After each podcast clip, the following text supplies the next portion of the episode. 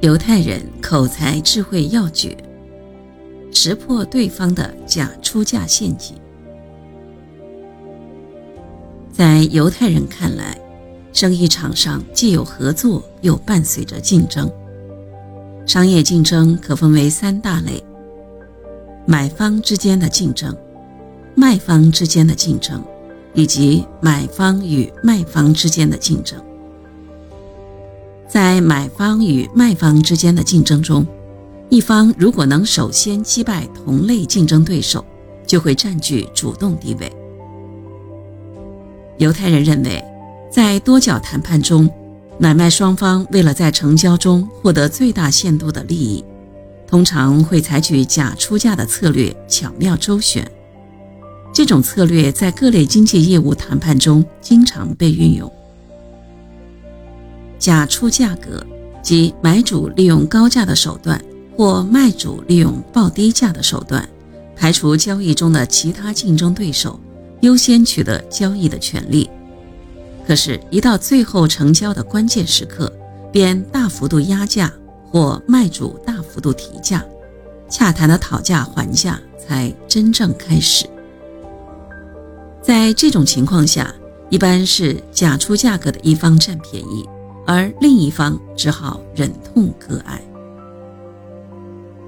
休蒙克是德国有名的犹太富翁。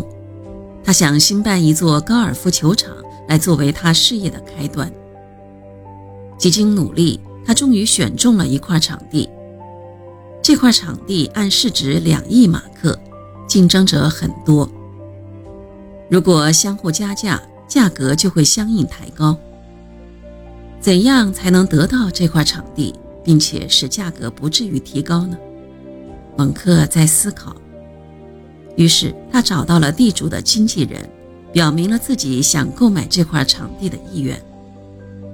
经纪人知道蒙克是个有钱的主儿，便想敲他一笔，说：“这块场地的优越性是无可比拟的，建造高尔夫球场保证赚钱，要买的人很多。如果蒙克先生肯出五亿马克的话，我将优先给予考虑。”经纪人首先来了个狮子大张口，五亿马克。蒙克表现出对地价行情一无所知的样子。不贵，不贵，我愿意购买。这一招果然有效，经纪人喜滋滋地将这个情况向地主做了汇报，地主也大喜过望，觉得五亿马克的价格已高得过头了。所以回绝了其他的竞争者。所有想购买这块场地的人，听说自己的竞争对手是大富翁蒙克，也就纷纷退出了竞争。但是之后，蒙克再也没来找经纪人。经纪人多次找上门去，他不是避而不见，就是推三拖四，说买地之事尚需斟酌斟酌。稳坐钓鱼台，你急我不急。蒙克最后才说：“场地我当然要买的，不过价钱怎么样呢？您不是答应过出价五亿马克的吗？”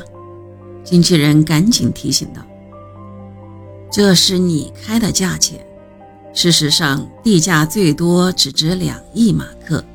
你难道没听出我说不贵不贵的讥讽意味吗？”你怎么把一句笑话当真了呢？蒙克笑着说。经纪人这才发现已经中了蒙克的圈套，只好照实说：地价确实只值两亿马克，蒙克先生就按这个数目付款也行。真是笑话！如果按这个价格付款，我就不需要犹豫了。蒙克回答说。这可让经纪人进退两难，其他人已退出竞争，如果蒙克不买，就无人来购买了。最后只好以一点五亿马克成交。在商场，我们不可忘记的两个字是冷静。在任何时候，即使你所得到的高于你的期望值，你也不必欣喜若狂。我们何不冷静思考一下，丰厚的回报是否有潜在的不利因素？无论是对于买方的假出价，还是卖方的假出价，最重要的一点是，洽谈者在谈判时不要低估了对手，不要有贪占便宜的心理，要知道占小便宜吃大亏的道理。